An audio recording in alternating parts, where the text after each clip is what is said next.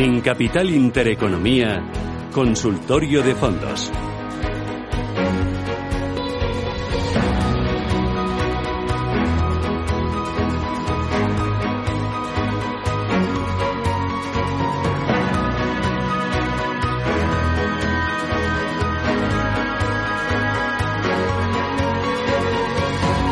Consultor de fondos con Mar Barrero, que es directora de análisis de, Arquia Profin Banca Privada.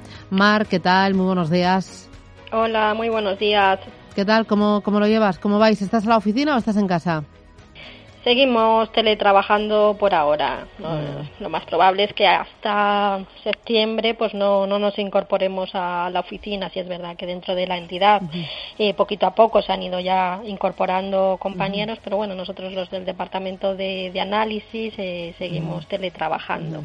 Mm, hoy yo voy a ir enseguida con los oyentes 915331851, pero antes eh, me gustaría que me dijeras qué opinión tenéis o cuánto pesa en vuestras carteras la renta variable española a través de fondos de inversión. Te lo pregunto porque Justo hoy Bruselas, la Comisión Europea, ha presentado sus previsiones y empeora del 9,4 al 10,9% su previsión de caída del PIB en 2020 a causa del coronavirus. Mantiene un rebote del 7,1% para el próximo ejercicio. Eh, la verdad es que de las europeas es una de las bolsas más rezagadas, aunque parece que en los últimos días intenta despertar y cogerle el eh, ritmo o el paso al DAX alemán. ¿Cuánto pesa? ¿Qué tipo de, de gestoras españolas tenéis vosotros en cartera? ¿Os gusta? ¿Nos gusta? ¿Cómo lo veis? Bueno, la, la, realidad es que el peso que tenemos en renta variable española en estos momentos es muy, muy reducido. Eh, nosotros estamos optando ya en 2019 y, a lo largo de, lo que llevamos de 2020 por eh, diversificar en renta variable a través de, de, fondos globales, ¿no? en los que son los gestores los que deciden en función de sus análisis y sus perspectivas y su visión macro en qué, en qué regiones estar sobreponderados y en qué regiones estar infraponderados o en qué compañías.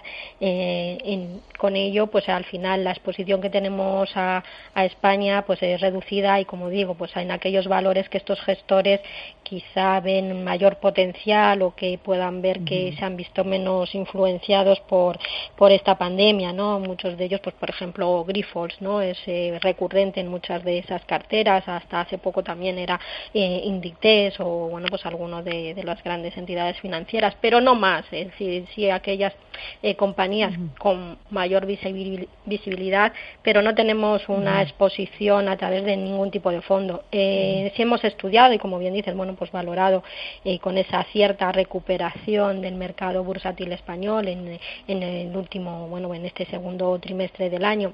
Es verdad que han subido no mucho o no tanto como otros mercados, pero sí es verdad que, que, que, sí hemos visto ¿no? esa cierta recuperación y a la hora de entrar en renta variable española lo haríamos eh, a través de, de gestoras eh, con esa gestión activa y muy muy selectivos no eh, quizá busque casas pequeñas eh, como mm. GESConsul como como TREA también eh, bueno pues eh, Fidelity nos gusta aunque no sea pequeña pero sí es verdad que tiene un fondo que cubre España y Portugal que viene haciéndolo muy bien o No mm. con uno de esos gestores Firmino que, que, que eh, bueno, pues conocedor de nuestro mercado que también nos gusta.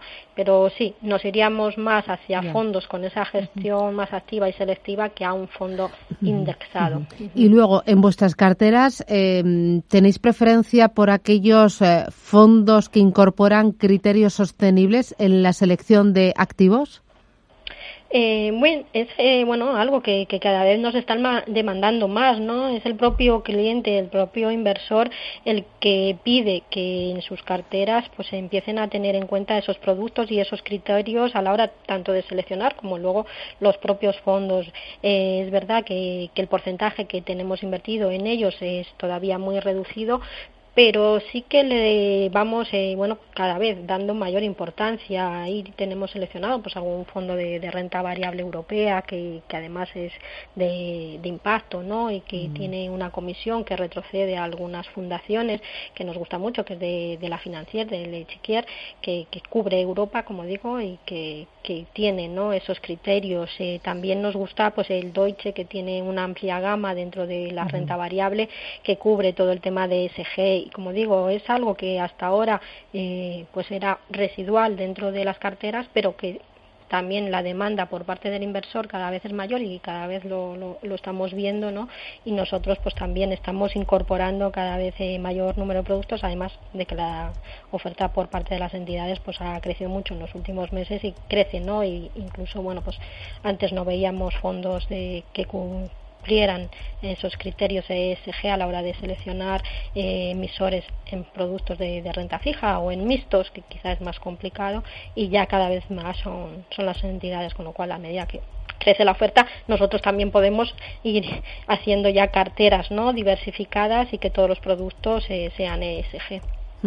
Eh, nos acompaña Pablo Tellería, que pertenece al Departamento de Relación con Inversores de Investment. Pablo, ¿qué tal? Muy buenos días.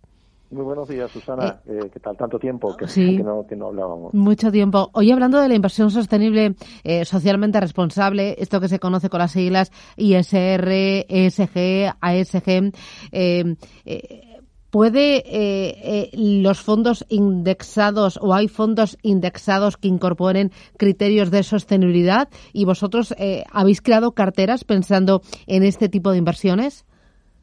Sí, eh, correcto. Sí, de hecho nosotros hace un año y medio que ya eh, sacamos eh, carteras con, con, este sesgo de inversión socialmente responsable en, nuestra, en nuestro modelo con ETFs.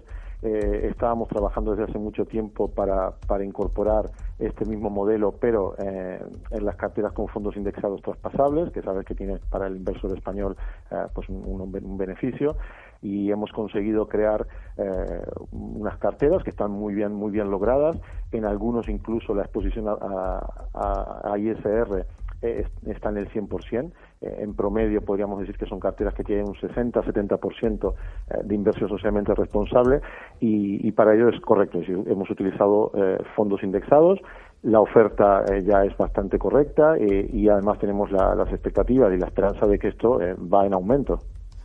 Eh, háblame eh, de eh, por qué una cartera de fondos indexados ISR. Eh, ¿Qué argumentos para, para poner el foco en ella? Bueno, igual que para el resto de nuestras carteras, ¿no? ya sean las de ETFs, las de planes de pensiones o las de fondos indexados, el servicio que proponemos siempre es a través de, una cartera gestionada. ¿Qué ventaja tiene? Que se adapta eh, a los objetivos y al perfil del inversor. ¿no? En, el caso de las carteras socialmente responsables, eh, hemos creado 10 perfiles de riesgo.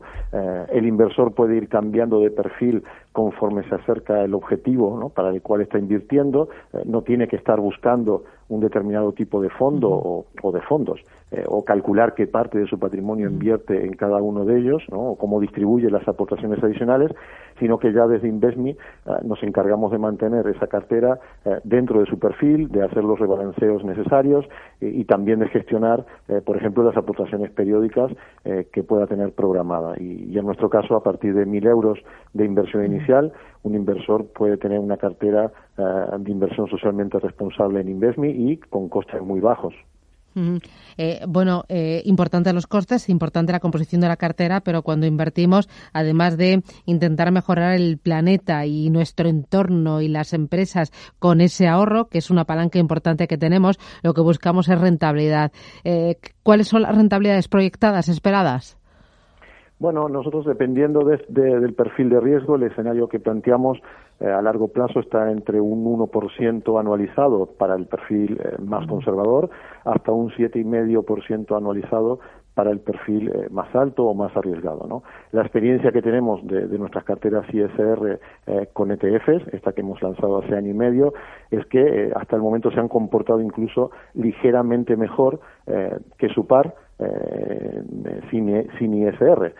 no podemos saber la tendencia futura de, de la inversión socialmente responsable, pero todo apunta a que seguirá en aumento, ¿no? Como eh, como consumidores somos cada vez más conscientes eh, del problema importante que podemos tener si no corregimos el rumbo y en este escenario aquellas empresas que adopten estos criterios de inversión socialmente responsable eh, pueden verse premiadas por el consumidor, con lo cual su valoración eh, aumentará. Así que nos movemos este entre este 1% a 7,5% anualizado de, de los perfiles. De 1,5 a 7,5%. Oye, mirando a pasado, las carteras que tenéis diseñadas, eh, tanto de fondos como de planes de pensiones, eh, ¿cómo lo están haciendo? ¿Cómo están soportando este COVID y esta crisis? Bien, el, hecho de tener nuestra filosofía nuestra de, utilizar eh, vehículos indexados o pasivos eh, hace que las carteras se comporten en línea con los mercados o, con los grandes índices, no tanto de renta variable como de, renta fija. Eh, después de las fuertes caídas de febrero, febrero-marzo, hemos visto una recuperación también muy importante en todas nuestras carteras. En lo que va de año, en promedio las más conservadoras están eh, prácticamente entre medio punto positivo eh, y medio punto negativo, dependiendo un poco del, plan escogido, y los perfiles más arriesgados en promedio están en torno a un 5% negativo. ¿no? Estamos hablando aquí de los, de los perfiles con un peso mucho más alto en renta variable.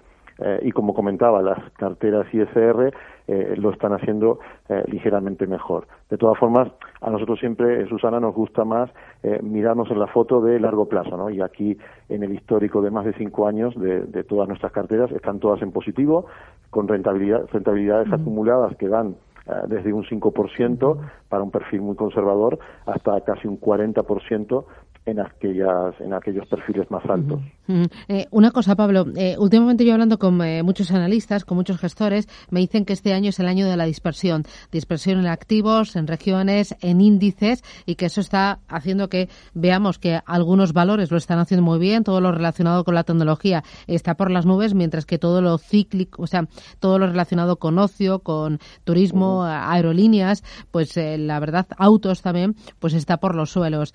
en este mercado con tanta dispersión, ¿no? Eh, ¿Tiene sentido la gestión indexada? Bueno, eh, en general nosotros siempre explicamos que en cualquier escenario la, gestión indexada eh, funciona. Tiene la ventaja de que a un precio muy competitivo y unos costes muy bajos para los inversores tienes una diversificación enorme. puedes tener una cartera en donde digamos que compras un poco la economía global eh, nadie sabe o no podemos saber en los siguientes 10 años qué sector, eh, qué zona geográfica o qué, grupo de compañías lo harán mejor, pero lo que está claro que quien lo haga bien eh, estará representado en los grandes índices y el tener una cartera indexada con, una diversificación global hará que, bueno, pues eh, si lo hace mejor Estados Unidos tendremos una porción de Estados Unidos, si emergentes lo hace bien pues tendremos una parte de emergentes eh, y si hoy o mañana pues Europa también comienza a hacerlo mejor eh, tendremos una parte de Europa. Entonces es una manera ah, muy muy bueno muy práctica para el inversor con costes muy reducidos de tener una, una exposición global, estar muy diversificado y tener, eso sí, de acuerdo a cada perfil de riesgo, eh, pues una rentabilidad adecuada. Muy bien. Pues Pablo Tellería, relación con inversores de InvestMe. Gracias por poner el foco en la gestión indexada y por, eh, eh, bueno, y también en la sostenible, sostenible indexada y hablarnos de rentabilidades, expectativas y costes también muy importante en estos momentos. Gracias, cuídate mucho. Hasta pronto, Pablo. igualmente, Susana. Gracias. a vosotros. Que tengáis un buen día. Eh, oye, me quedan pocos minutitos, eh, Mar, y tenemos ya algunos oyentes que nos han escrito al 609-224-716. Eh, uno de ellos me dice, ¿qué le parecen estos dos fondos eh, para este contexto? Y pregunta por el PITTED Global Opportunities y el PITTED Atlas.